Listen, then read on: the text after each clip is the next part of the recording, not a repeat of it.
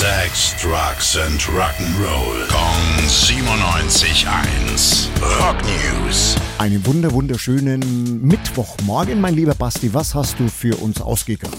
Schönen guten Morgen. Es geht heute um die Beatles. Ähm, da gab es ja vor kurzem auf Disney Plus diese Doku Get Back. Die war ja ein großer Erfolg, toller Blick hinter die Kulissen von dieser großartigen Band. Und äh, der Regisseur Peter Jackson, den kennt der ein oder andere aus den Herr der Ringe-Filmen, der hat Lust auf mehr. Er plant jetzt ein weiteres Filmprojekt mit den Fab Four.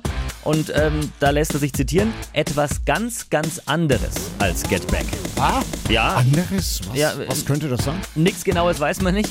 Ähm, da sind noch nicht so viele Infos raus. Allerdings, das weiß man schon, sind Ringo Starr und Paul McCartney mit an Bord. Wird also was Hochoffizielles werden. Ja, da freuen wir uns drauf. Dankeschön, Basti. Gerne. Rock News. Sex, Drugs and Rock'n'Roll. Kong 97.1. Frankens Classic Rocksender.